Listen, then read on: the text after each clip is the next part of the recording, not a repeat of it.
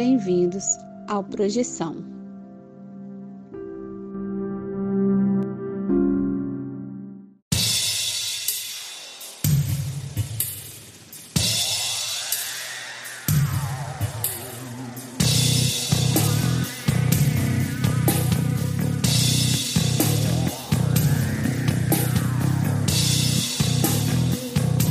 Você está escutando Projeção Podcast, a sua dose semanal de exploração psíquica interna através de sonhos lúcidos e projeções astrais.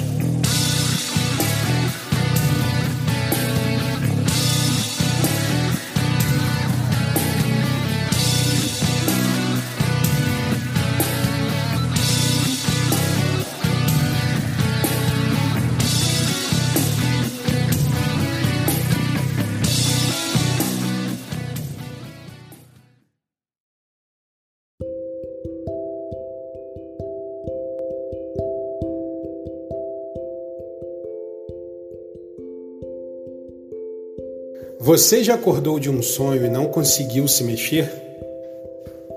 Já teve sonhos lúcidos onde você tinha total consciência de que estava em um sonho? E sonhos premonitórios? Ou a sensação de já ter estado em algum lugar nunca antes visitado? Se você tem uma dessas histórias, mande o seu relato para o Projeção Podcast e a gente pode colocar sua história no ar envie seu áudio pelo WhatsApp para o número mais um 469 964 9336. Lembre-se de dizer o seu nome, cidade e, claro, compartilhar sua experiência. Se você quiser, também podemos manter sua identidade no anonimato. O importante é contar a sua história. Venha conosco desvendar os segredos da mente humana através dos sonhos e assim melhor entender-nos como seres humanos e nossa consciência.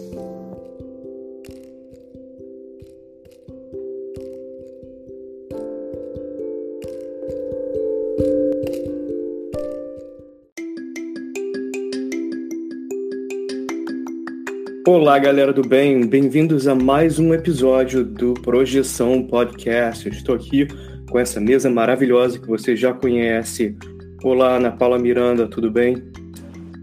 Olá, César. Olá, projetores, tudo bom? E aí, Vinícius? E aí, Ana Paula, César, ouvinte. Vinícius na área também. Obrigado pelos dois estarem aqui conosco.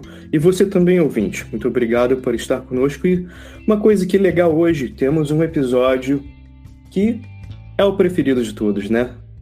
E basicamente um relato de um ouvinte. Na verdade, vão ser vários relatos, você vai ver aqui. Eu não vou nem dar muita introdução, porque o ouvinte faz a própria introdução aqui na gravação. Então, venha conosco escutar esse áudio muito legal e muito interessante que foi enviado para a gente recentemente.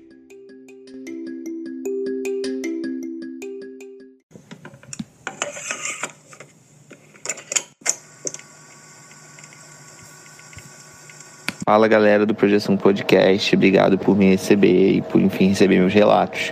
Eu sou o Rick Meirelles, aqui do Rio de Janeiro.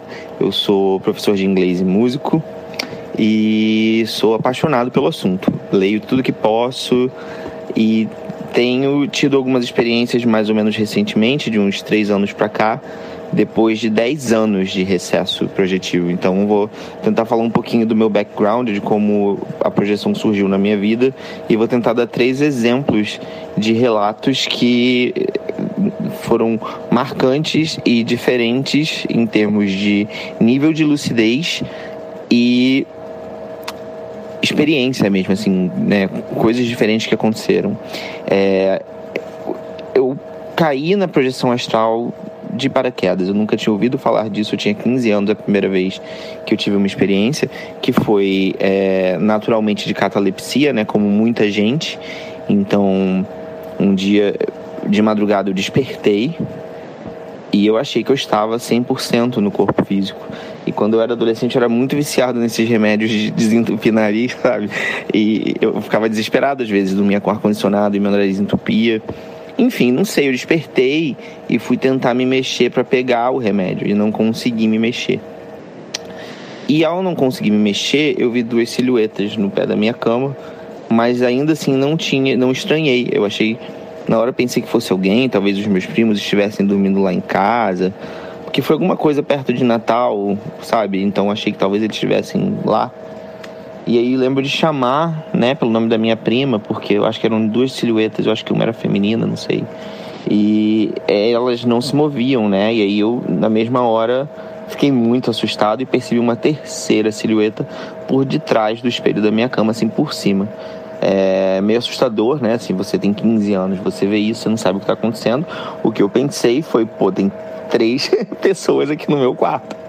Então comecei a gritar muito e foi muito traumático mesmo, porque eu tentava me mexer, não conseguia respirar, eu ouvi uma certa respiração ofegante, que provavelmente era minha própria respiração, né, do meu corpo físico.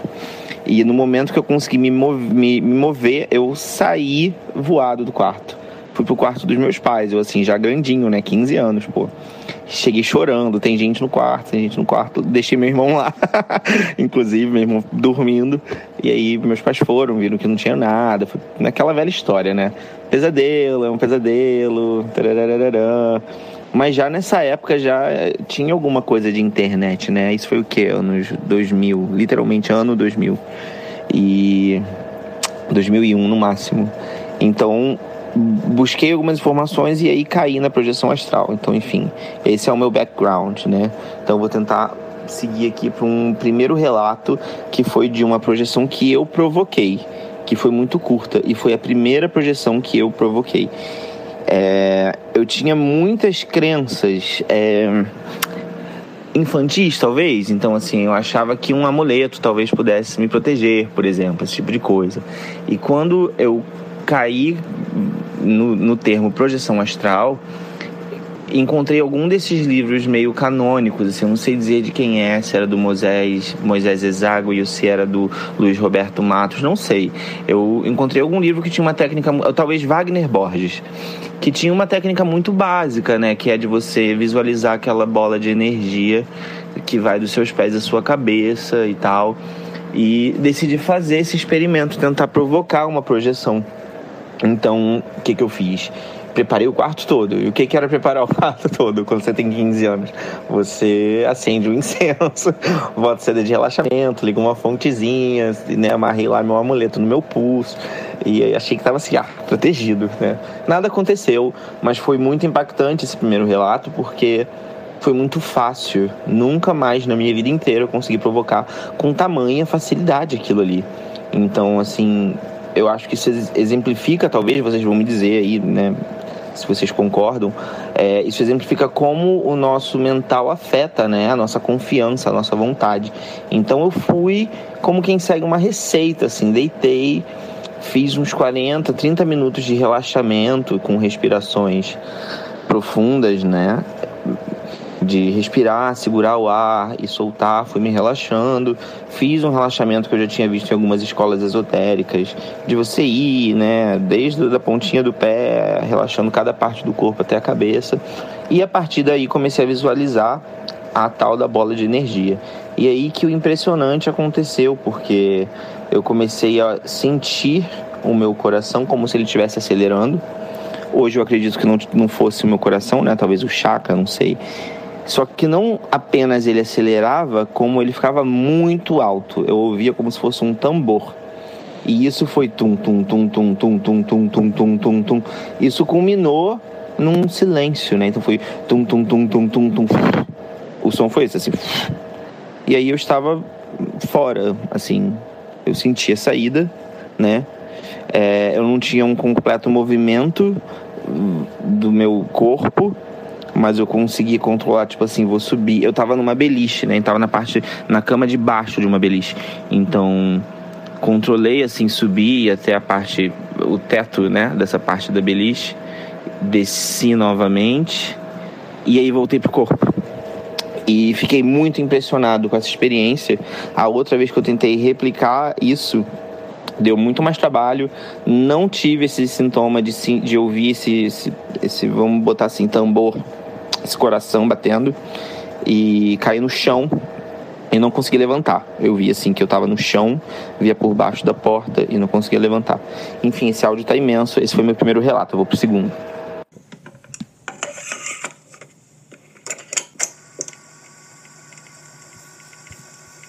O segundo relato que eu tenho para contar é de uma parte de alguns anos depois, né? Porque aquele primeiro tinha lá uns 15 anos e os que eu vou contar agora eu tinha por volta de 17 e 18. Então, por essa época, as minhas experiências, elas eram completamente espontâneas e coisas que acontecem até hoje mais ou menos desse tipo, que eu já estou fora do meu corpo e eu desperto em algum sonho e nesse despertar, quando eu reparo em alguma coisa, é, o cenário, o sonho se desfaz e eu vejo onde eu realmente estou, né? Esse tipo de coisa. É, esse relato ele tá mais para sonho, mas eu não acredito que tenha sido sonho, porque eu tive todos os, os, os sintomas de volta para o corpo físico. Então, o que aconteceu? Eu tive um sonho em que eu estava tentando guardar uma bicicleta numa esquina do centro do Rio, acho que era o centro do Rio, né, imagino. E aí eu ia ser assaltado, e aí eu saía correndo. E aí essa cena se repetiu três vezes no sonho. E eu completamente inconsciente, tá? Na terceira vez que isso aconteceu, e eu ia ser assaltado e saia correndo, eu entrava num beco. Nesse beco tinha uma porta. No final dessa porta quer dizer, é, no final desse beco tinha uma porta por baixo da qual estava passando uma luz branca muito forte. E aí, quando eu chegava perto dessa porta, um senhor de branco, de olhos muito azuis, muito penetrantes, abria a porta, me chamava pelo nome. Ele falava assim: Henrique, entra aqui. E aí eu entrava. Então, a partir daí, eu lembro de estar. Tá, eu não estava consciente, mas você está começando a acordar, você está meio que questionando: peraí, o que está acontecendo? Né? E eu lembro que eu lembro que esse lugar era um lugar que me remetia a uma cozinha ou talvez um hospital, porque era tudo muito metálico, tudo muito branco, iluminado, e todo mundo lá usava branco e todo mundo lá era velhinho e velhinha. Era, era todo mundo assim, senhorzinho e senhorzinha. E todo mundo me conhecia, todo mundo me, me cumprimentava pelo nome nesse lugar. E aí eu fui levado a uma varanda, né? Me colocaram sentado numa mesa. Eu lembro muito bem dos detalhes da mesa, que era assim, umas coisas muito é, bem esculpidas, como se fosse mármore, com detalhes em dourado. Eu lembro muito que é, é, eram mesas muito lindas, assim. E o céu era muito preto. Eu fui para uma varanda externa em que eu vinha, eu via prédios imensos, assim, o céu preto sem estrela prédios iluminados, é, essa varanda, essas mesas, esses detalhes, e me deixaram ali esperando um pouco. E três senhoras vieram, três senhoras de branco, com cabelos longos, assim. E elas vieram, acho que, me entrevistar, porque uma delas me perguntava: Henrique, o que, que você está achando de estar desencarnado? Só que é, isso me des... eu fiquei desesperado. Fiquei desesperado, falando, não tô desencarnado, mas o que, que é isso? Tô desencarnado, coisa nenhuma. E eu brigava e aí ficava um climão. e nesse momento eu fui puxado de volta pro meu corpo. Eu senti né, aquele puxão e o fio na barriga e a queda e a sensação do encaixe. E putz, era isso que estava acontecendo. E aí no momento em que voltei, fiquei com vergonha. fiquei muito envergonhado, porque assim, eu tava, eu acredito hoje que eu estava lá hum, muito pouco consciente, né? E esse relato me chamou muita atenção porque foi muito vívido, porque eu consigo diferenciar um momento que era, que era puramente um sonho, que era a hora do assalto lá, que, né, que se repetia três vezes essa cena, e como a energia muda a partir do momento que esse senhor abre essa porta e eu vou quase que começando a acordar, e, mas não acordo 100%. E só vou reparando nos detalhes nas mesas e nas pessoas e nos olhos delas. Enfim, esse foi o segundo relato. Vou para um terceiro que é mais recente, que aconteceu literalmente esse fim de semana.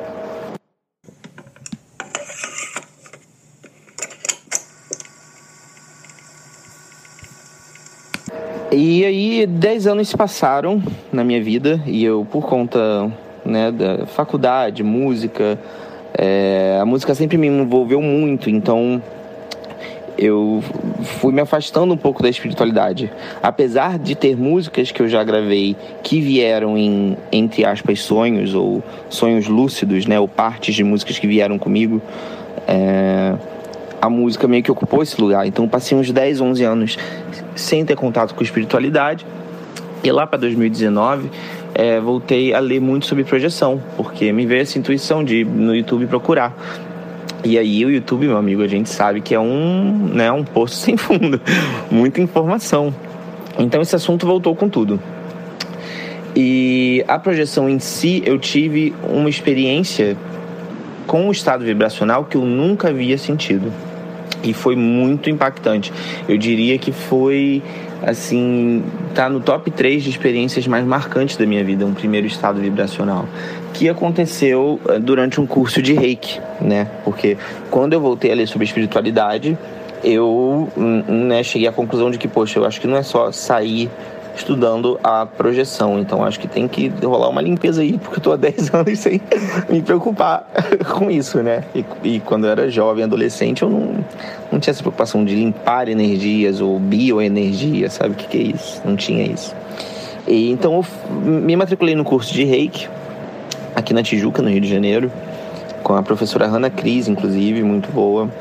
E eu já tinha sentido o impacto na, prim na primeira sintonização do nível 1 eu senti um impacto muito grande que foi assim físico, né, de, de limpeza mesmo. O nível 2, eu fiquei muito cansado e aí foi quando aconteceu essa experiência. Eu estava deitado na minha cama, os meus amigos que moravam comigo na época estavam no outro quarto jogando videogame. Então, não estava um ambiente particularmente tranquilo, não, porque era fim de semana, era um, era um domingo as pessoas estavam jogando videogame no quarto ao lado, de porta aberta. Eu estava deitado no meu quarto de porta aberta. Inclusive, minto, era um sábado, era um sábado. Ainda tinha a perspectiva das pessoas saírem sábado à noite. E, e, eu lembro que eu estava pensando, bom, eu não vou sair porque eu estou muito cansado, estou esgotado. E eu estava deitado na cama, tentando dormir e não conseguindo. Então isso é um detalhe interessante porque eu não estava sonolento. Eu estava cansado, mas eu não estava conseguindo dormir. Então eu estava deitado do nada eu escorreguei para o lado e aí foi o estado vibracional que eu acredito que assim foi o mais forte. Depois desse eu senti outros, mas esse era literalmente a sensação de ter uma turbina de avião dentro do meu quarto, né? E, e eu como se eu estivesse numa cama de choque, né? Uma cama é, de corrente elétrica muito alta, só que eu não sentia dor, né? Tinha esse barulho dessa dessa turbina fazendo e uns outros sons tipo assim, enfim. Uma coisa assustadora e eu não estava preparado porque eu não estava sonolento e quando eu estava quase dormindo, não, foi muito rápido para mim. Do nada eu senti que eu deslizei pro lado, para essa cama elétrica, né, enfim. E durante esse barulho, durante isso, dentro da minha cabeça me veio uma voz masculina, né, que me falou: "Sai".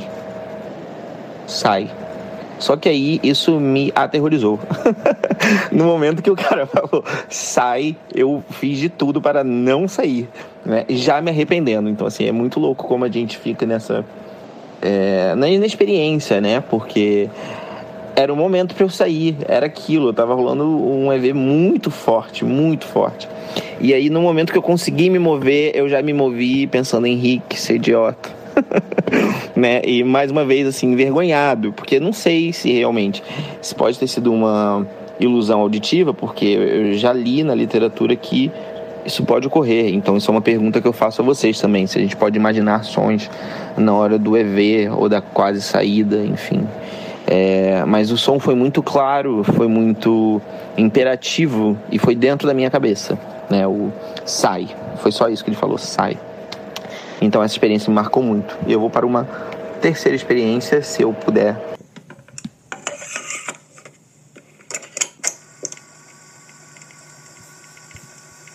Desculpa, galera, na verdade é a quarta experiência.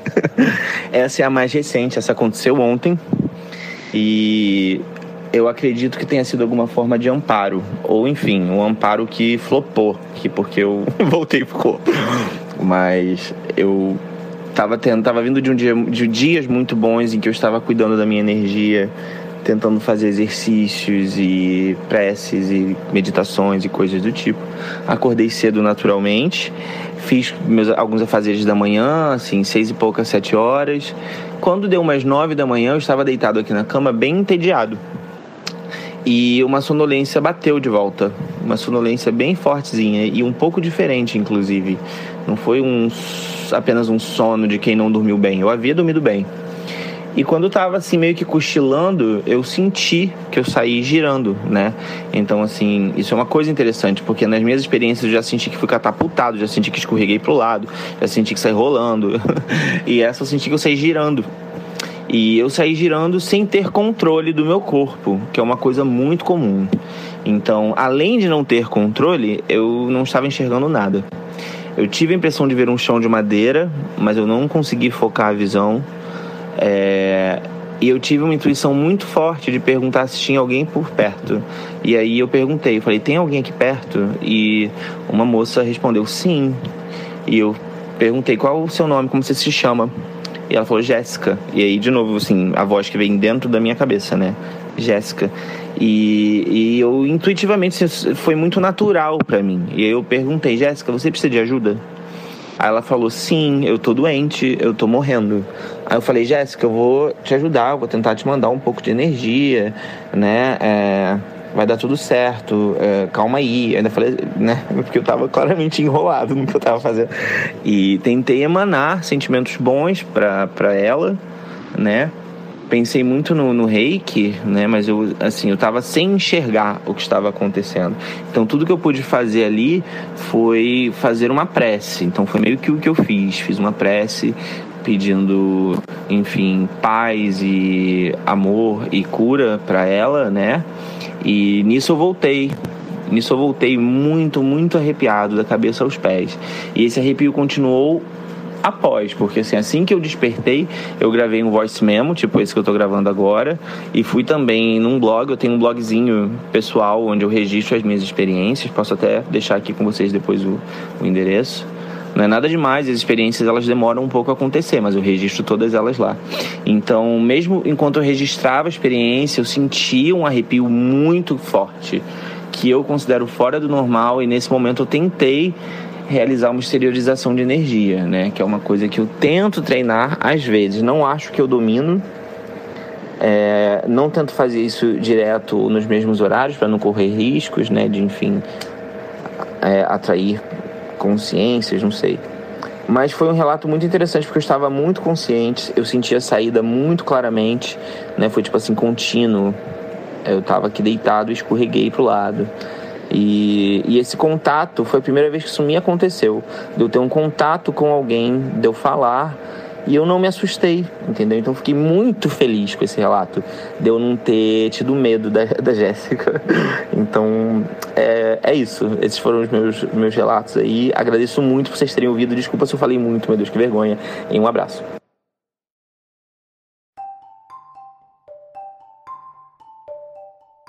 Então tá aí. Muito obrigado, Henrique. Poxa, curtimos muito aqui escutar. A gente, na verdade, até estava escutando aqui durante a gravação dessa vez interessante a gente colocou aqui para poder ter comentários aqui bem fresquinhos. Então, Henrique, mais uma vez, obrigado para vocês ouvintes que ah, esse relato também. Ah, olha a inspiração que causa. Envio esse relato também, bem interessante ouvir o ponto de vista da pessoa e também aquela coisa, a gente está sempre aprendendo aqui com a sua experiência. Então aqui eu vou começar, vou abrir, vou, vou de relato a relato, tá? Eu vou abrindo, a gente vai chamando para fazer comentários. O primeiro relato, só para relembrar aqui rapidamente, Henrique estava lá com 15 anos, primeira catalepsia, né? Ele fez alguns comentários interessantes aí da rinite, uh, que eu estou chamando de rinite, né? Ele estava falando que usava muito remédio, desentupir nariz, isso é muito familiar para mim. E é interessante que eu até cheguei a um ponto a acreditar, eu mesmo acreditava que a catalepsia, para mim, eu pensava, será que isso está acontecendo porque eu não estou conseguindo respirar? Pessoas que são ah, especialistas do sono podem falar sobre isso com mais categoria. Eu vou fazer um comentário. Eu fiz um teste para mim mesmo, eu comecei a utilizar, fiz uns exercícios e, e, e testes comigo mesmo de usando uma máquina de CPAP, aquela para que você põe um respirador para dormir. Eu comecei a utilizar isso não com necessidade, uh, assim como, por exemplo, muita gente tem às vezes problema sério de respiração do coração, começa, né, vai usar isso. Eu comecei a usar isso para evitar no futuro de ter problemas no coração. Aí tá. E eu, utilizando essa máquina, eu percebi que catalepsia às vezes acontecia. E assim, eu checava a máquina e não tinha tido problema nenhum. Então, assim, para mim, eu realmente tirei a ideia de que a catalepsia para mim acontecia quando eu não estava conseguindo respirar bem. Mas, como eu falei, eu não sou especialista do sono.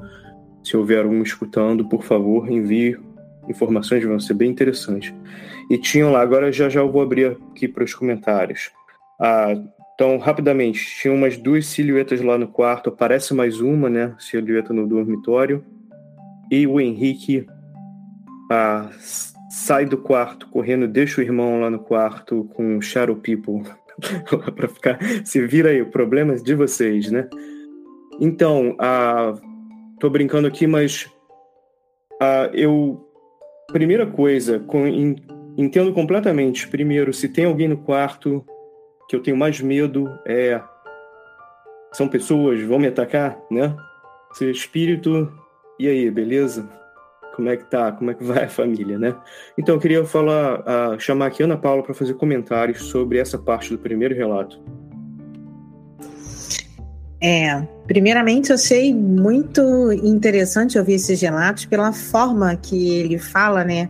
Muito desprendido, com lucidez e autêntico, assim, né? Sem, sem medo de ser julgado. E isso eu acho que traz a experiência mais real para quem está ouvindo o relato. E segundo, essa questão do remédio de nariz, eu também tinha isso durante um período e realmente era uma dificuldade porque às vezes você acordava, não sabia que você estava fora do corpo, catando remédio para poder voltar a respirar. Então é um processo que até você ter lucidez, não, não estou mais no corpo, mas eu preciso respirar, o corpo precisa respirar. É, é um desespero que eu senti durante muitas vezes, inclusive alguns sonhos me perdiam procurando remédio de nariz, sabe? Assim, então, é, aonde está a sua concentração mental no momento da experiência? É, vai trazer você para um ambiente, para um cenário diferente, né? E aí, a partir do momento que ele percebeu que ele estava meio acordado, meio dormindo, que ele entendeu ali um processo de catalepsia, e ficou assustado, foi para o quarto dos pais, assim, eu acho que é uma atitude muito normal. Você vai sair do ambiente que está te deixando medo, você não sabe se eles ainda estão lá ou se eles vão te perseguir, mas você tenta ir para um ambiente seguro. Com 15 anos, eu acho que é, é, é o procedimento padrão, vamos dizer assim, mesmo já grandinho, como ele falou. É, concordo, é aquela coisa também, quando, quando bate o, o desespero, você né, a, principalmente nesse caso, ele não tinha certeza, são pessoas, o que, o que, que é isso, né? Você não vai lutar contra três sozinho, vai chamar os reforços, né? Vinícius, comentários. Não, eu concordo com você, assim, eu tenho mais medo de gente viva do que de gente morta, mas ainda que ele imaginasse que não, não eram pessoas físicas, é natural ter medo também nas primeiras experiências. Todo mundo, ou quase todo mundo, teve algum tipo de receio assim. E o que eu acho interessante é ver a evolução dessa questão do medo ao longo dos relatos seguintes que ele dá, né? Não, isso aí. Falando em medo, eu estava pensando aqui, a gente tem é isso mesmo, tenho medo de, de, pessoas vivas mais do que pessoas mortas. Agora, se aparece um político no meu quarto, três, aí sim, pô, eu não sei o que fazer. Aí eu tenho medo. Agora eu queria fazer uma uma pergunta aqui rápida, assim, uh, por que a gente está brincando assim? Mas pelo paradigma aqui projeciológico, tem toda uma ideia de como reagir com, com essa questão né, do, do dessas, uh, vamos chamar de consciências que aparecem ali, que a gente não sabe nem se elas estão vivas, né, ou não, ou não estão de repente também projetadas, quem sabe. Mas por um ponto de vista talvez uh, mais, vamos chamar de do espiritismo, né? Talvez do paradigma do espiritismo. De repente pode haver uma preocupação ali. São espíritos encarnados? São uh, espíritos obsessores, talvez? Então, assim, a resposta que, que se tem é bem parecida, né, Ana Paula? Acho que você é uma pessoa aí, qualificada para fazer um comentário sobre isso. Que, que você diz assim, como uma resposta simples. Digamos que o Henrique não tivesse muito como sair do quarto e aquelas. Ah, talvez ali silhueta já estivesse interagindo com ele e ele não tivesse como sair. Como você responderia, Ana Paula? Não. Primeiramente, iria observar o que, que eu estou sentindo em relação àquilo. No caso do, do Rick, foi medo, né? Ele sentiu medo.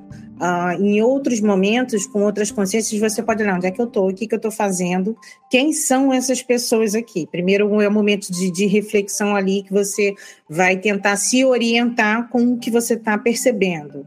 Uh, no segundo momento é quem são essas pessoas aqui? Uh, se você se sente bem, num padrão que te acolhe, você já não vai ter essa vontade de sair dali medo, você vai ficar mais relaxado e ter mais curiosidade de perguntar, tá, mas o que, que vocês estão fazendo aqui, né? E num momento de medo, você não vai falar o que, que vocês estão fazendo aqui, você vai querer sair escondidinho, sem que ninguém perceba ali que você está saindo.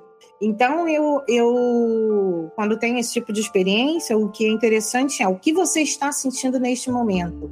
Você consegue perceber, você consegue analisar o seu medo? É medo de quê? Medo deles te verem acontecer alguma coisa que você não sabe? É medo de interagir com uma consciência que você não conhece? Que, de, que medo é esse? Medo do que, de fato, né? Não é só de ver um espírito estar tá ali e aí, qual é a sua reação? Então, o ideal é que você analise suas emoções para entender o que, que você está percebendo ali. E aí, tomar uma atitude ou não, né? Então, se é um medo de um desconhecido, que você não faz ideia do que, que seja, corre, né? Sai.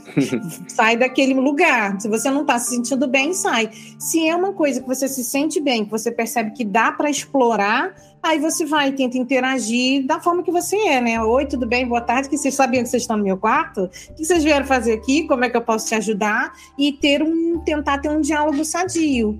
E às vezes até as consciências você pode estar vendo e elas podem também não estar te vendo.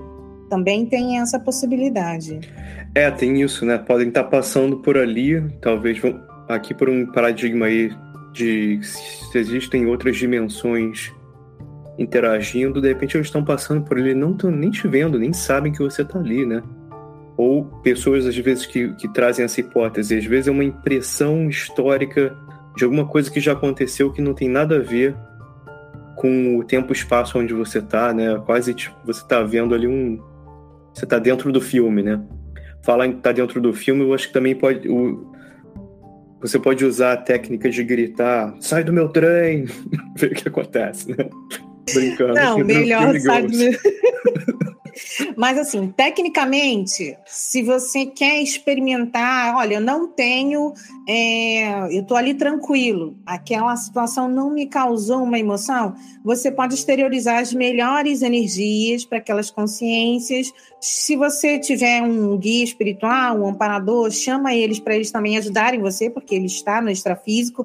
Então, como se você estivesse conectando com alguém que pode ajudar, que já está do outro lado, ou seja, conhece o modus operandi daquilo melhor do que a gente que está do lado de cá exterioriza as melhores energias. O que pode acontecer? Aquelas consciências entrarem em um frenesi de energia e causar alguma confusão e você despertar bruscamente, ou então você ter alguma interação ali de assistência, de remoção, de socorro, de acolhimento daquelas consciências e conseguir resolver ali o que pode ser resolvido.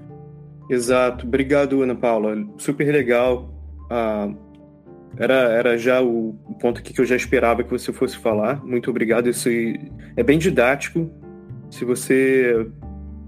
Poxa, de repente volta esse áudio, ouve de novo o que a Ana Paula acabou de falar, porque isso rapidamente te dá uns toques muito bons que você pode utilizar em qualquer experiência com, com terceiros, ou até na sua vida. O teu próprio medo já às vezes está alimentando um medo de uma coisa que não era nem para ter, né? O Henrique está aí vivo, né? Não aconteceu nada com ele. Então também você tem que pensar sobre isso. Vinícius, mesa sua.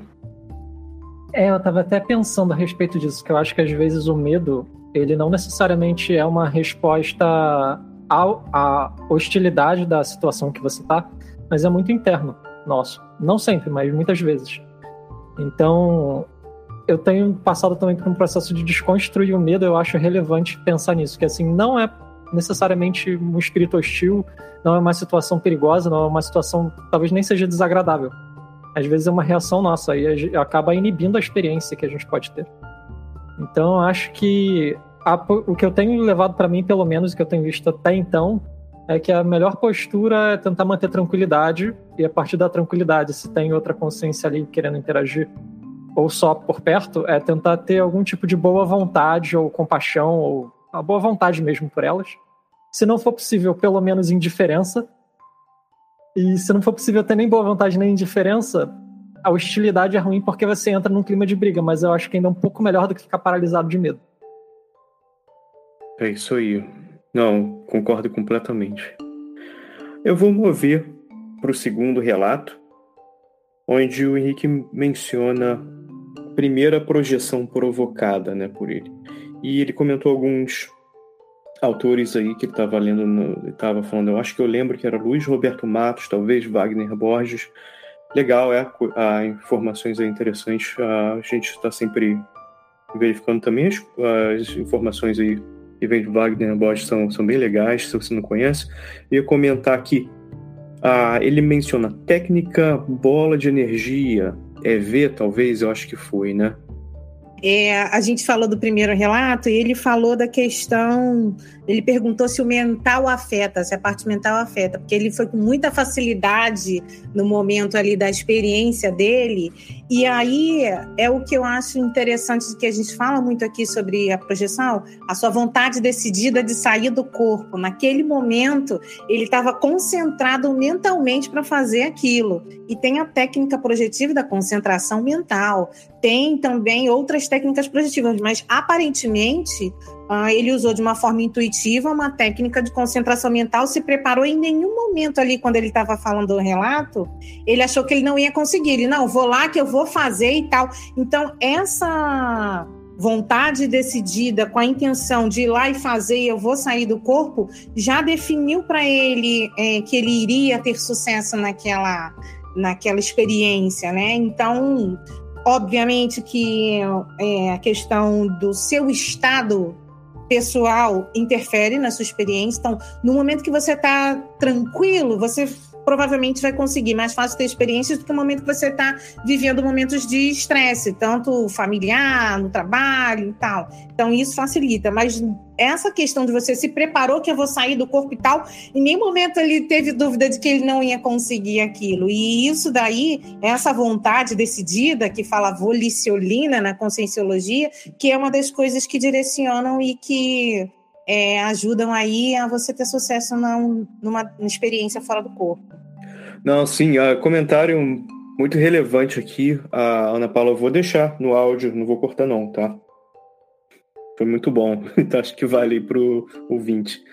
Então, eu vou retomar, só para relembrar aqui, segundo relato, primeira projeção provocada, ah, ele comentou sobre talvez a técnica aí, bola de energia a EV, né? Eu acho que foi EV. Então, legal para quem ah, não, ainda, não escutou ainda, a gente tem um episódio de EV. Você pode voltar lá e escutar. E a gente está pensando aqui, tem planos também de fazer um áudio para você, ouvinte, de um EV, passo a passo, com efeitos especiais para você curtir também, que é legal. Então a ideia fica aí. Agora, preparação, né? Isso aí mesmo. Incenso, pontezinha, amuleto. Tá certo. Eu tô brincando assim, mas é.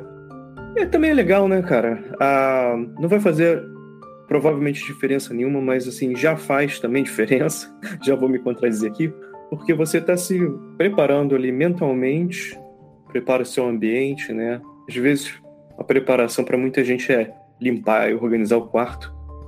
Também também é legal. Eu acho que essa aí sempre vale. Mas é aquela coisa, né, cara? O ritual tem muito poder dentro da nossa própria mente, né? Porque você está se preparando como a às vezes coisas simples, né? O seu seus rituais diários, você vai parar lá para tomar seu café da manhã, tem a forma como você prepara e tudo, existe aquele momento, né? Então é bem legal. Ana Paula Miranda é, falar sobre essa, essa preparação, É, eu penso que o ideal é você fazer como você se sente melhor, como você vai se sentir mais seguro em ter aquela experiência. Uh, disse muito na Conscienciologia que utilizar é, qualquer artifício que não a vontade para se projetar seria uma muleta.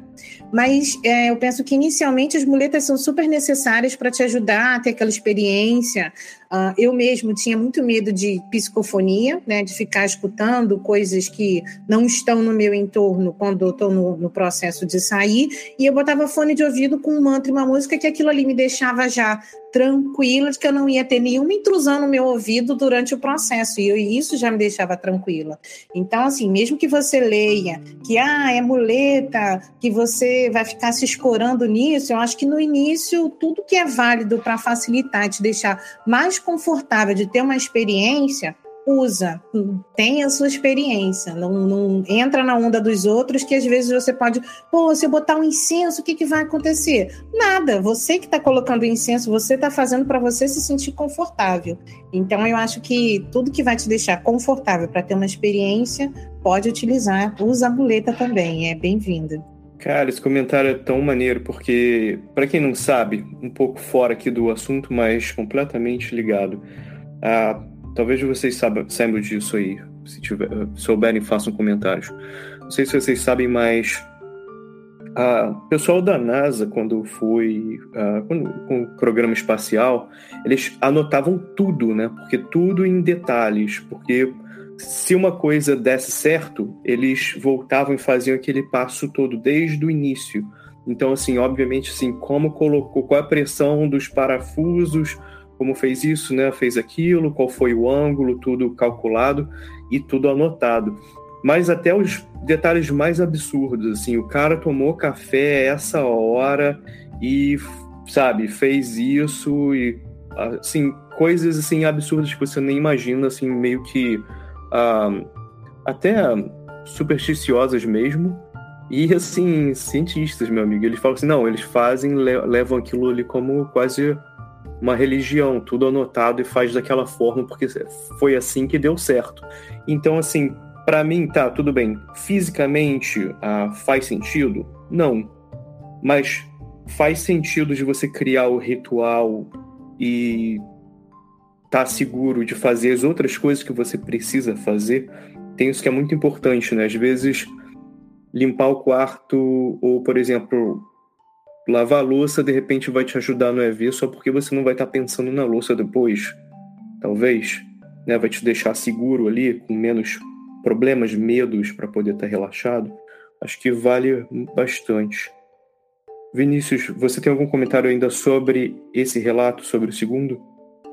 Tenho sim. É, primeiro pensei a mesma coisa, ele falou da técnica da bola de energia, eu pensei, ah, estado vibracional, OLV é, que a gente, como você já bem falou, a gente fez um episódio sobre isso. E eu quero endossar o que a Ana Paula falou. E aí, quando o pessoal fala, ah, tudo que não é a própria vontade é muleta, mas então técnica também não é muleta, porque, né? Você está seguindo passo a passo, né? Você está seguindo passos. Não é um tipo de muleta, dependendo da técnica, pode ser uma muleta fisiológica, uma muleta psicológica, tudo é muleta, né? Se for pensar por esse lado. E eu concordo também que não necessariamente os passos de um ritual tenham é, um efeito por si sós, mas sim aquele efeito que aquilo causa em você. Então, concordo com você. Tomar uma xícara de, de café, é, impregnando esse ato com uma intenção específica, concentrado, é uma forma de tentar produzir algum tipo de resultado. Não projetivo, porque café é estimulante, mas entenderam a vibe, né? Então, eu sou dessa opinião também. Às vezes as pessoas falam, ah, mantra também é muleta. Não acho que seja. Eu não acho que tem uma propriedade projetiva no mantra, mas ele é um foco mental para te manter acordado enquanto o corpo relaxa. Então acho questionável falar que as coisas são muleta. Eu tô anotando aqui, Vinícius, a chá de camomila é muleta? tô brincando. Não, concordo completamente. E obrigado, Vinícius, porque realmente, na verdade, na verdade, você pode chegar ao ponto aí que você pode deitar e fazer, né? e acontecer. Assim, funciona o EV. Pô, cara, para mim o EV é exatamente isso. Para mim tirou tantas outras coisas e provou para mim que eu não precisava fazer um monte de outro passo. eu comecei a chegar a essa óbvia conclusão. Precisa mesmo, dever? Né? Ana Paula Miranda. Exatamente. E aí, dependendo de quanto você vai investir em ter experiências, chega a um ponto que você fala assim, precisa mesmo beber? Ou às vezes você pensa no estado vibracional, você já sente o estado vibracional, você fala, pô, mas não sentei, fiz mobilização para cima, para baixo. Então, vai da destreza que você vai tendo de utilizar uma técnica. E eu acredito que possa ser muleta, concordo aí com o que o Vinícius falou, é, e não acho que seja alguma coisa ruim. É ruim quando você fica viciado em uma técnica que às vezes é uma substância química para ter uma determinada experiência. Então, vá ao médico, fale para ele o que você está fazendo e se tem, vai ter alguma repercussão. Se o médico liberar, continua, entendeu? Não, não vá fazer extravagâncias sozinhos também, né? Ah, o que eu ia falar é que ele deu uns relatos do som de tambor batendo, né? Então, assim, tem muitos efeitos do estado vibracional, se você lê sobre os verbetes que tem de estado vibracional, você vê que tem as sinaléticas energéticas parapsíquicas do estado vibracional, algumas são sons intracranianos, e a gente já ouviu aqui em alguns relatos pessoas falando que era como se fosse. É som de estática, como se fosse coração batendo forte, mas sempre tem um som intenso dentro da cabeça numa frequência. Cada um vai descrever de uma forma. Talvez se fosse músico ia falar tambor e não coração, se fosse um biólogo, não sei, Vinícius, ia falar de uma outro tipo de percepção, mas a ideia em si é entender que existem sons intracranianos, eles podem ser leves ou muito intensos, mas me parece uma característica de estado vibracional. Eu já até ouvi falar sobre isso, sobre. Eu fiz a anotação aqui também. Algumas pessoas dizem até que é o som do sangue circulando no seu cérebro ali, mas às vezes eu também fico com uma impressão que é mais, que também mais possibilidade ali de ondas cerebrais mesmo. Mas o Henrique mencionou ouvindo o próprio coração antes, então, tipo, já tá tudo ligado aí, né? A, a gente escuta os sons, né, cara? A gente, se você faz silêncio total, tá em meditação, você escuta seu coração tranquilamente. Se você está é, projetado, uma... então, diga. Ele fala, tem uma, uma técnica projetiva que é de heteroscopia, que é como se você entrasse no seu próprio corpo nas suas vezes e você começasse a perceber o seu corpo com uma sensibilidade, é como se você tivesse uma projeção interna para dentro do seu corpo. E aí você percebe, vamos dizer assim, não o coração batendo, mas como se você percebesse o pulsar das veias na, na, na velocidade que o seu coração tá. É bem diferente esse tipo de experiência, mas está lá no Projeciologia, se vocês quiserem explorar. O Vinícius tá olhando pra gente assim, esses caras são malucos. Nada a ver, nada a ver, que é isso. tem até amigos que são, né? É, tem até amigos que são. Tem até amigos que ouvem sons também. Talvez eu escute também, quem sabe. É. Mas então, sobre esse do, do som do coração batendo, especificamente eu nunca tive, mas eu já ouvi alguns relatos de pessoas que perceberam isso sim. E eu acho interessante ver como, é, ainda que tenha essas variações todas, né? A gente, a gente consegue catalogar os tipos de fenômenos de tão universal que são alguns, né? Sim, não, com certeza. E agora, ah, se alguém tiver algum comentário que faça agora antes de eu mover para o próximo relato. Beleza. Então, Henrique, lá com seus 17 para 18 anos, menciona que teve um sonho que ele achou que talvez fosse um sonho, não, né, vou chamar de sonho lúcido, talvez tenha sido um sonho mas o Henrique achou que não foi um sonho, eu também entendo, Henrique. Às vezes fica complexo, né? Às vezes esses mundos se eles colidem mesmo e fica difícil saber. Então ele estava lá com a bicicleta no centro da cidade. Aí aparece uma questão de um assalto e interessante que a mesma situação acontece três vezes ele tá num beco, aí ele corre, tem uma luz embaixo de uma porta, um senhor o chama para entrar. Aí ele entra, uma luz muito intensa, fica ele não sabe se ele tá numa cozinha ou num hospital, é tudo meio branco e metálico. E um monte de uh, pessoas de idade o cumprimentam, né, pelo nome diretamente. E tem os prédios iluminados, céu, céu muito preto, cara, isso é muito familiar, cara. Essa, essa locais assim. Às vezes, ah, Às vezes eu tenho a impressão, parece até que você está no espaço, você olha para o céu assim e fala, aonde é isso, cara? Mas ah, aí meu comentário, que eu introduzindo na tua história aqui, Henrique, desculpa. O que aí chega uma senhora e fala para o Henrique: O que você está achando de estar desencarnado? é, né? Não tem como. Não, eu vou, eu vou te julgar para ficar em choque? Claro que não. E você daí você fala, pô, é QM, né? Pô, estado a experiência de quase morte. E aí, comentários, Ana Paula? São coisas interessantes que eu percebo nas, nas experiências que eu tive que ajudam você a, a trazem você para a lucidez, né? Uma pergunta dessa, se você, dependendo do seu nível de lucidez, você fala assim, mas eu não morri. Eu morri como? E aí aquela consciência vai falar assim: olha, ela sabe que ela não morreu, eu estou sonhando eu estou projetada. Então, a partir dali, desenvolve um outro tipo de diálogo. Eu já tive experiências exatamente dessa forma que o Rick descreveu, que é um pouco chocante, mas você morreu. Eu virei assim: não, não morri, eu estou dormindo. E quando a, a própria consciência olha para você e fala assim: nossa, ela está lúcida, ela sabe que ela está dormindo, mas que ela também está aqui, e aí desenvolve um outro tipo de diálogo. A partir do momento que eles percebem que você tem a lucidez, que você está ali, que você também não está ali. É estranho é, essa vivência, mas todas as vezes que me fizeram perguntas que eu falava assim, não, aí, aí a ideia que me vinha era nosso senso crítico dela está desperto, então a gente pode evoluir a comunicação, porque de algum momento, de alguma forma ali, o Rick poderia ter entrado num surto, tipo, não, não morri, eu morri, enfim, né? Então, normalmente vem perguntas que fazem você refletir sobre o seu estado atual. O que, que você está fazendo agora? Você morreu, não morreu? Não, não morri. E aí você ou puxa para a lucidez ou volta para o corpo, às vezes assustadíssimo. E Vinícius, qual, qual é o seu ponto de vista sobre isso? Eu gostei da explicação da Ana Paula porque me esclareceu. Eu gostei mais dessa possibilidade do que do que eu pensei. Quando eu ouvi, pensei, nossa senhora, trollou o, o Rick de propósito, deu uma sacaneada nele. Corozoeira, né? É, eu pensei, que isso? Não pode confiar nas velhinhas do astral mais. Mas, assim, é, eu achei muito legal o relato de como começa com um sonho. Ele vai é, ficando cada vez mais vívido. Eu fico rememorando experiências minhas também, que um sonho começa repetitivo, e você, nossa, eu tô meio grog, tô repetindo a coisa, né?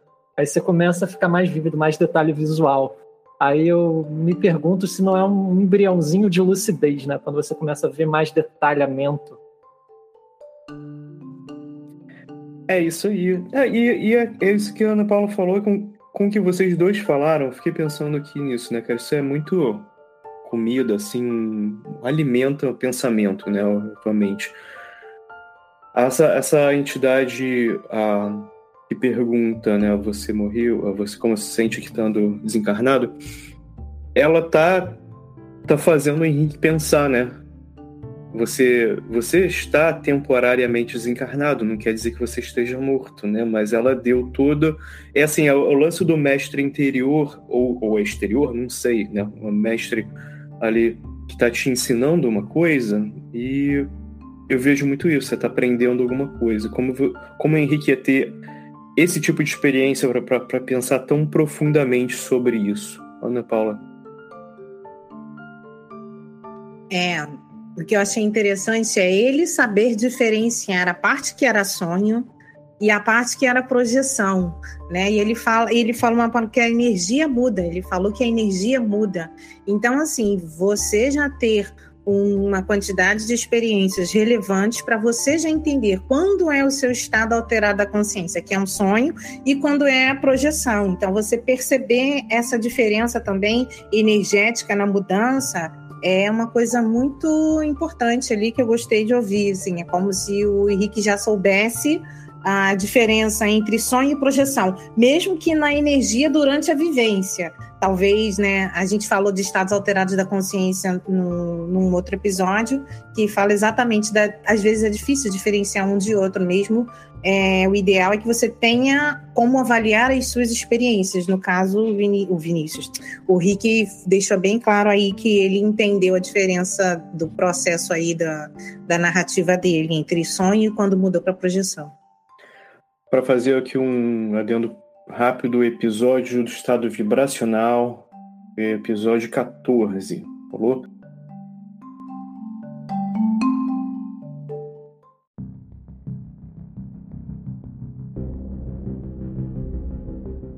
Você está ouvindo Projeção.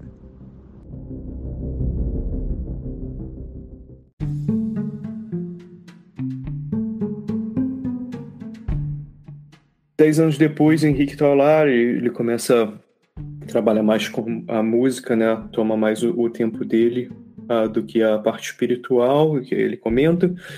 E ele vai fazer um curso de reiki.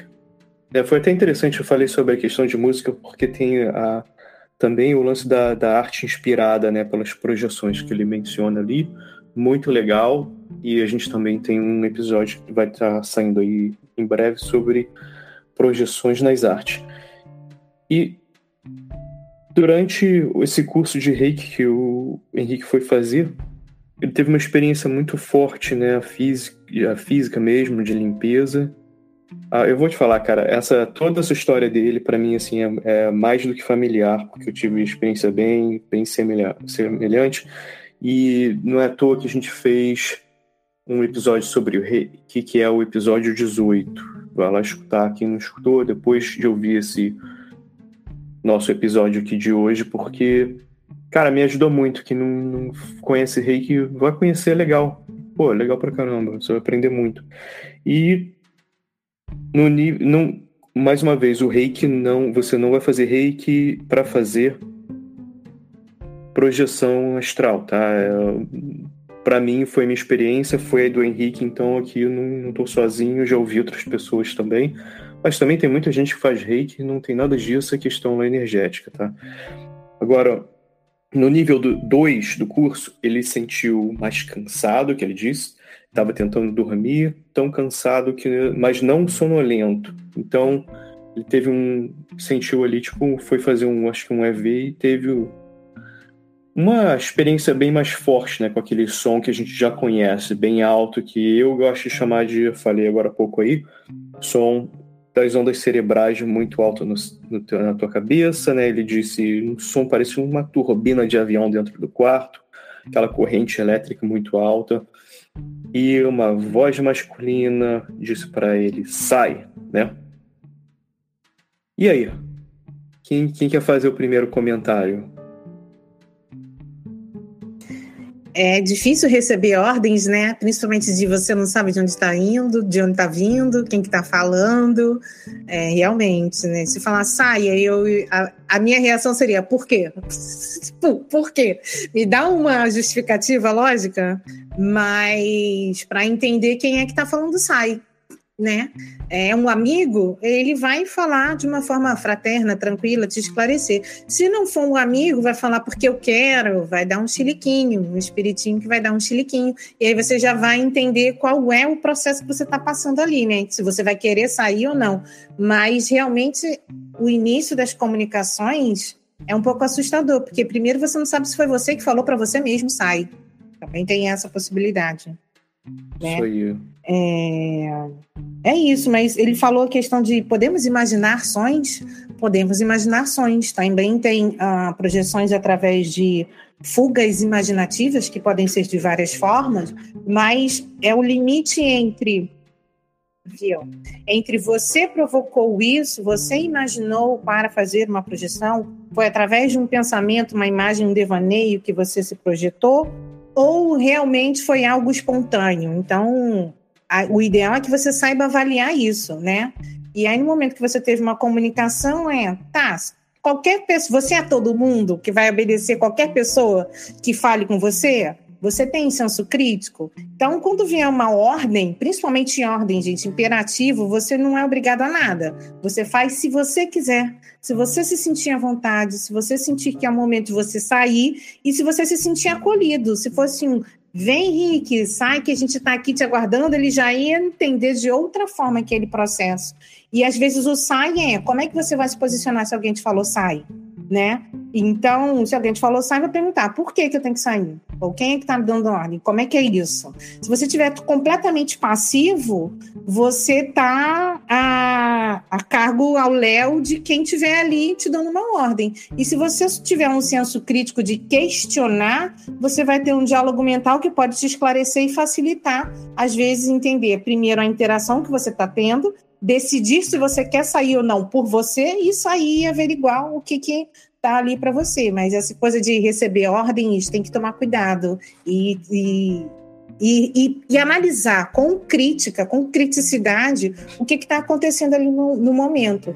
Às vezes, na dúvida, é melhor se abster, tipo, mesmo com medo, passando vergonha, esse tipo de coisa que ele falou, ah, voltei querendo é, voltar, né, sair querendo voltar, mas você ter esse senso crítico de onde é que eu estou indo, sai para onde, né? É, é importante isso. E aí, Vinícius, se manda você sair, você sai ou vai dizer, você não é minha mãe? Não, tem uma blusa que diz contra toda autoridade, exceto minha mãe. Você Isso fala que é. minha mãe tem que obedecer. Não, mas então, é... a gente já deve ter conversado sobre isso em algum episódio, sobre essa questão de ouvir uma voz isso é comum durante o EV, aliás, eu gostei muito da descrição que ele deu do EV. Essa parada de sensações elétricas e sons intracranianos muito bem descritos. É... Agora, a questão da voz. Já vi tanto relato de gente que diz que ouvia a voz e aí saiu do corpo e não tinha ninguém lá. Ouvia a voz, saiu do corpo e tinha a pessoa que falou lá.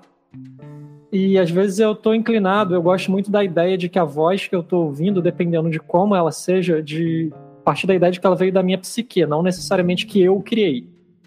Mas eu gosto da ideia de que tem algumas partes da minha psique que sabem mais coisas do que, o meu, do que a minha consciência e que às vezes elas dão mais dicas assim. E tem a ver com algumas experiências que eu já tive também a respeito disso. Então, mas depende. Será que a voz era. E era uma voz imperativa também, mas aí será que era externa ou será que era interna? E para finalidades práticas, será que tem tanta diferença? Não sei. É aquela coisa, né? Se você não reconheceu a voz, eu vou dizer que é exterior. Né? Se você reconheceu, talvez, que é uma coisa interna te dizendo uma coisa, mas é como a Ana Paula falou: se, se alguém chega com. Ah, com esse tipo de posição, né? Sai, sai por quê? Quem é você, né? Como eu falei mais cedo. Sai você do meu trem, né? Mas fica aí a mensagem de luz. Quarta, a experiência. Experi uh, Henrique estava fazendo exercícios, preces, né? E eu acho que isso aí também tem a ver com o lance do eu ia até voltar aí uns comentários atrás. Lembra que a gente estava falando sobre questão ritualística ou de preparo e o que é amuleto, o que não é amuleto. Eu fico pensando poucas coisas que eu vou dizer que não vão ser muletas, cara. E mas eu também acho que todas são super legais de utilizar. Não vou dizer não, não use não, use, pô, use quando você precisar. Quando você não precisar e sentir completamente ah, né, senhor de, de, de si e, e pronto para fazer e sair e tal, legal, faça. Mas eu acho que assim, eu acho que eu, uma das únicas coisas que eu não que eu fico com dificuldade de dizer que, que vai ser muleta é o pensene, né? Ana Paula falou isso aí mais cedo de várias formas. E mas esse lance, os exercícios, as preces, eu acho assim, eu já não já não vejo você estar tá preparado mentalmente psicologicamente, fisicamente, vamos chamar espiritualmente, seja lá o que for, eu acho que existe preparo, né? Não é assim, você acordou, o mundo tá horrível, como a gente sabe, tá tendo guerra, não só na Europa, mas tá tendo guerra já há muito tempo em vários outros lugares, que isso tudo é horrível, e infelizmente o ser humano, pô, não, não, não, a gente não tá aqui, ah, às vezes eu penso isso, né? Aqui no nosso podcast. A gente evita um pouco estar falando sobre isso, mas não é como escapismo não, tá? Ah, de uma certa forma, até para dá para você ouvinte um espaço para pensar em outras coisas também e tal, porque você também tem que limpar a mente, né? Então eu Henrique de várias formas ele estava limpando a sua mente, né? Ele até falou várias vezes eh, no relato que anterior que a gente estava falando, eu estava cansado, mas não sonolento. Será que a gente está falando desde o início, desde o iníciozinho lá do, do primeiro relato dele, a gente está falando em relaxamento em vez de cansaço? Então, de repente, ele estava tão relaxado, né, que ele conseguiu fazer isso tudo. E eu acho que eu acho que essa resposta. Não é à toa a gente tem um episódio, episódio 22, hipnose para relaxamento, sessão guiada, a gente não colocou lá à toa, tá? Aquilo não é lá só para ficar bonitinho. A gente colocou lá para você utilizar, para relaxar e dali, estando relaxado, você pode ter a sua experiência, uma, uma experiência melhor. E tá aí, o, o Henrique estava lá relaxado, né? Fez tudo que ele tinha que fazer, tal, do dia. E ele, ele disse que quando fez, estava fazendo a. estava tendo a experiência dele, saiu girando né, sem controle, não enxergou nada, que é interessante. E eu vou falar um pouco sobre o meu ponto de vista sobre isso, mas aí, assim, é o que eu acho, não é o que foi. E ele sentia coisas, né? Não via nada, mas sentia coisas. Efeitos sinestésicos aí, na né, questão de. Não necessariamente você vai ver coisas quando você está nessa experiência, né? E, pô, cara, o Henrique fez assistência, né? V vamos, vamos lá, não é? Eu acho que a Ana Paula tem coisas interessantes para falar sobre isso. É, é, você falou uma coisa interessante do Pensene. Ah, o que eu penso sobre o Pensene, que é uma coisinha. é importante porque, assim, o que eu, o que eu vejo na, quando eu estou estudando Pensene onde você coloca a sua atenção é onde você está colocando a sua energia, né? Então, se você está de alguma forma rezando, terceirizando para aquela pessoa, você está pensionizando para que aquelas energias que você está exteriorizando, mesmo que através do pensamento, da sua vontade, direcionando para fazer uma assistência, já está ok, você deu um direcionamento ali, né? E aí tem abre-se um, parênteses de qualificação dos pensenes, então os seus pensamentos são mais carregados nos seus sentimentos, na, nas suas energias ou na, nos seus pensamentos, né? Pensamentos, sentimentos e energia. Então pode ter um pensene mais carregado nas emoções, nos sentimentos, que é às vezes um desespero que faz com que você reze de uma forma para ajudar aquela pessoa naquele momento ou então você discerniu que aquele cenário era propício para você evocar as melhores energias, fazer perguntas, acolher e fazer uma assistência maior com as suas energias. É, e aí é isso, isso que eu ia falar, assim, você pensa, você está colocando energia. Então, não acredito que foi um amparo que flopou, de repente a gente possa ter uma ideia de que para fazer uma assistência vai precisar de todo um aparato maior e fantasioso do que além do que o seu pensamento e a sua vontade de, de ajudar alguém, né? Então, e uma coisa que eu achei interessante, essa questão do espiral. Eu já ouvi algumas pessoas falando que durante a prática do estado vibracional, eles não conseguem manter a energia, né, a bola de energia subindo e descendo. Faz numa forma de espiral e às vezes saem do corpo rodopiando. Então eu achei isso interessante que são técnicas que eu já ouvi mais orientais, mas quem tem afinidade com o Oriente tem essa questão do rodopiar. Não é fato, né? A questão é que você experimente e veja quais são as suas características para isso, mas o que eu percebi das minhas pesquisas foi essa questão do rodopio, eu achei interessante, do estado vibracional. Eu vou abrir aqui para o Vinícius fazer comentários. Uma das coisas que me chamou a atenção, assim, falando na ordem do relato, né? É, ele comenta desse sono meio diferente que ele teve logo no começo. Quando ele fala desse sono meio diferente, é, eu tive contato com algumas pessoas que trabalham com esse tipo de assistência em tipo centro espírita, centro espiritualista, e às vezes essas pessoas relatam isso também. de sentir um sono esquisito que muitas vezes precede um tipo de assistência, como se tivesse alguém te chamando, ó, oh, bora deitar aí que trabalho. Então, lembrei disso na hora. É... Eu curti também a, a descrição dele da decolagem, porque aí a gente vê as diferentes formas de decolagem. Eu sempre acho isso rico pra caramba, pra meio que tabelar o fenômeno que você pode experimentar. É, a intuição dele na interação com, com a pessoa com quem ele interagiu, ainda que ele tivesse uma projeção cega, ele conseguiu se virar, ele conseguiu se virar com os outros sentidos. É, e uma coisa que me chamou a atenção é quando ele fala, tanto na hora que ele voltou pro corpo, quanto depois, na hora que ele estava registrando, ele sentiu um arrepio. É, eu queria deixar para Ana Paula comentar a respeito dessa questão do arrepio, inclusive na rememoração.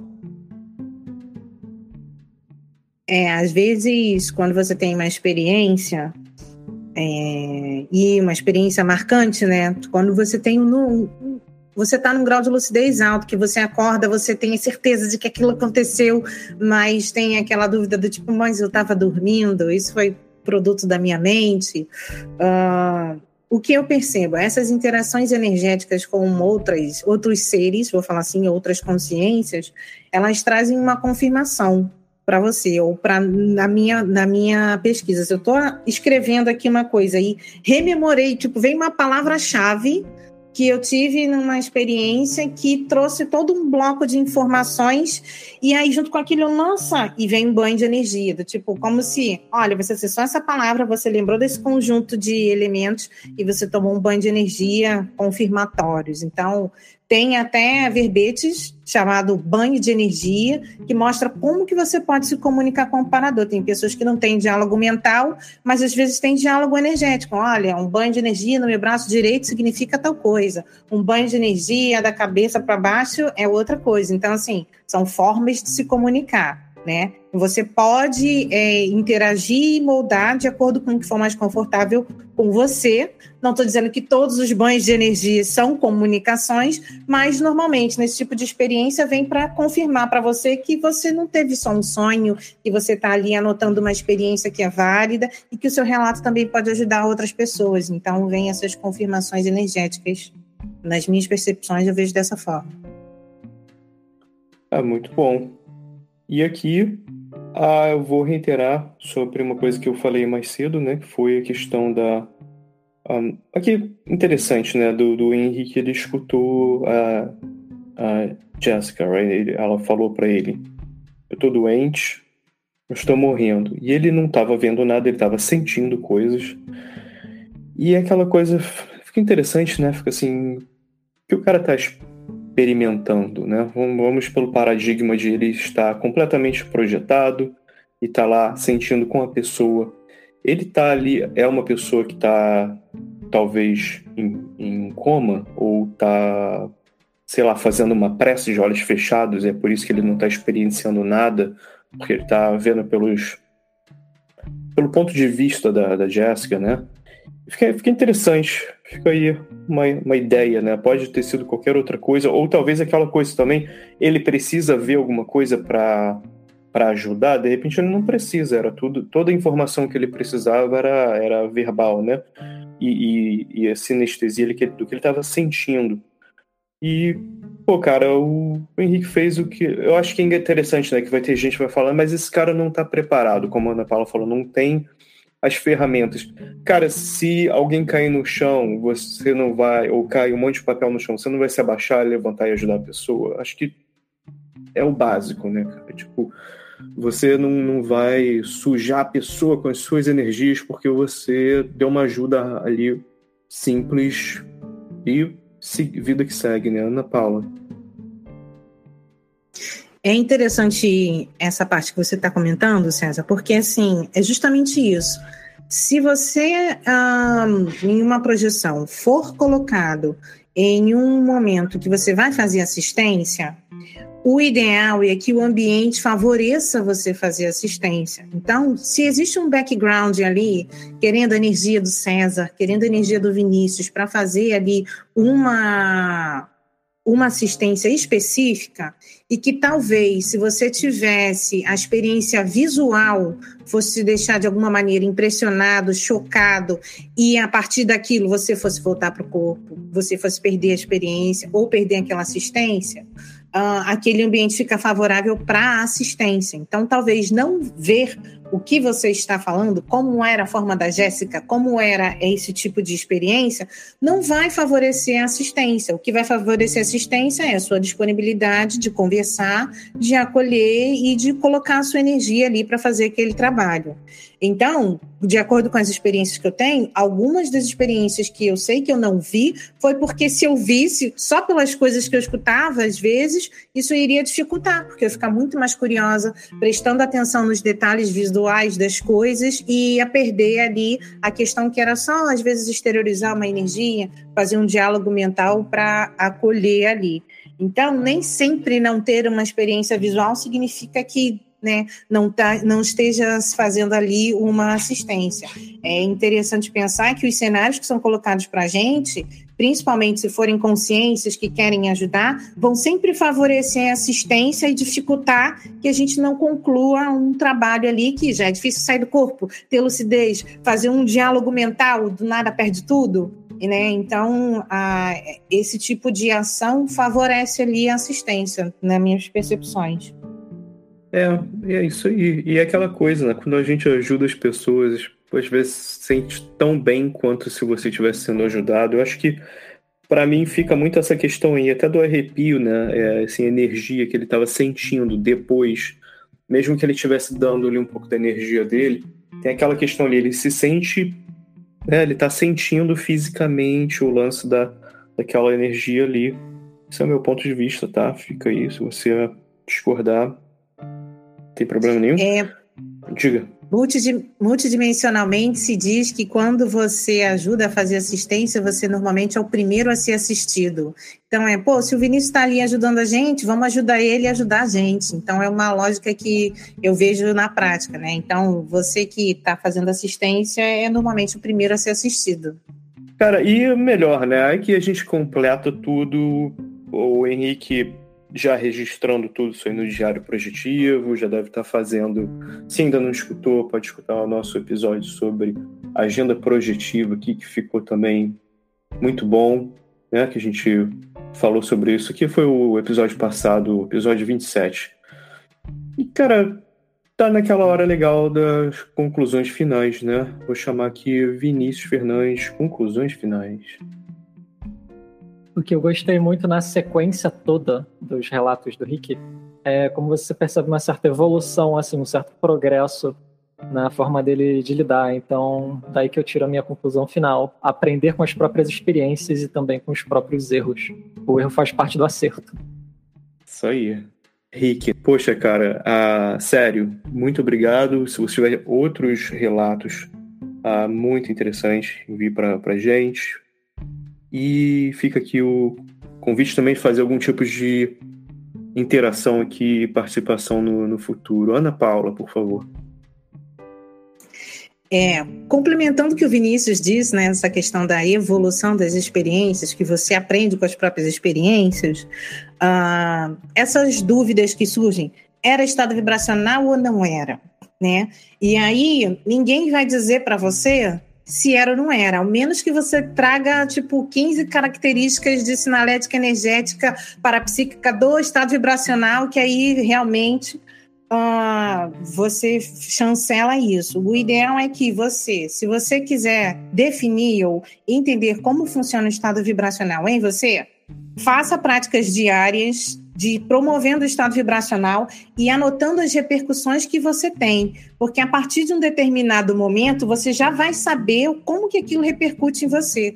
Você está fazendo ali uma prática que no primeiro dia, vamos dizer assim, você não sentiu nada. No segundo dia você já sentiu um leve formigamento e a partir daquela evolução você consegue estudar o estado vibracional, aquela prática, e quando você tiver uma experiência fora do corpo, que você tiver algumas características que você acha que forem de estado vibracional, você já vai ter ali um monte de relato para você olhar e falar assim: não, isso aqui eu senti naquele dia, isso aqui eu senti naquele dia, realmente parece que é um estado vibracional. Então, você melhorar a sua autoavaliação das suas experiências. Aí, essa é a dica que eu dou, porque eu acho que ele está muito bem aí nas experiências dele. E ter o senso crítico de perguntar, né? Sair para quê? Né? Sempre pergunte o porquê das coisas que estão instruindo você. É, tem isso, né? De repente até era uma boa, mas assim, sabe por quê. E Ana Paula, vou aproveitar que você já está aqui. Para quem você manda o um beijo hoje? Ah, e hoje eu vou mandar um beijo para os coqueiros lá, da, lá do Paiva, que é um oh, lugar maneiro. que eu adoro, que tem uma energia muito boa. Então, vou mandar um, um alô para os coqueiros. Pô, também manda um alô para os coqueiros. E Vinícius, para quem você manda o seu abraço, beijo tapinha nas costas hoje. Os coqueiros merecem, mas eu tava pensando na Xuxa. Isso aí, a Xuxa. Tem que deixar a Xuxa A gente feliz, vai pegar rapaz. essa nave. A gente tem que pegar essa nave da Xuxa. Um dia a gente vai se projetar para essa nave. Isso aí, um dia a gente, a gente entra. Agora, e com, com essa mensagem da Ana Paula, eu digo que quem entra no Escovador da Xuxa hoje é você, ouvinte, que ficou até aqui conosco. Você pega na mão da Paquita, vai andando em direção, sobe a escadinha, encontra com a Xuxa, dá aquele close com a câmera, vocês entram, a porta fecha, vocês começam a subir, vai para o espaço sideral lá no QG da Xuxa, seja lá onde for, e você aproveita e nunca esqueça, continue viajando para encontrar a si mesmo.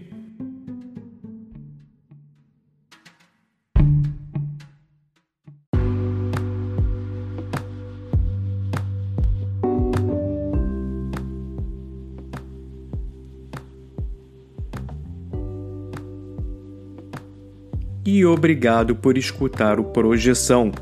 Este projeto é voltado para interesses de entretenimento e curiosidades. Não nos propomos a fazer afirmações finais sobre o tema discutido ou de nenhuma maneira especular nosso conteúdo como material científico. O tema é tratado como exploração psíquica interna, mas com objetivos expressamente de entretenimento. Se você quiser apoiar esse projeto, compartilhe o nosso canal com seus amigos, pois isto já nos ajuda muito e agradecimentos especiais para Priscila Ferreira, Mariana De Paula e Mário Negrini pelas vinhetas sensacionais. Obrigado a todos.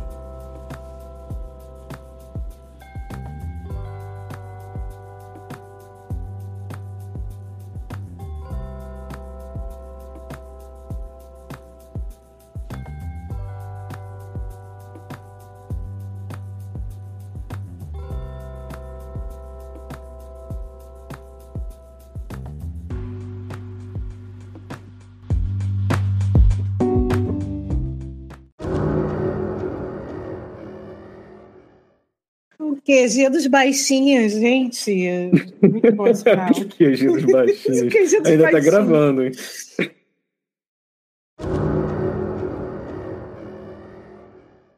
Ah, foi mal. Aí, então para de gravar para poder falar mais besteira. Valeu.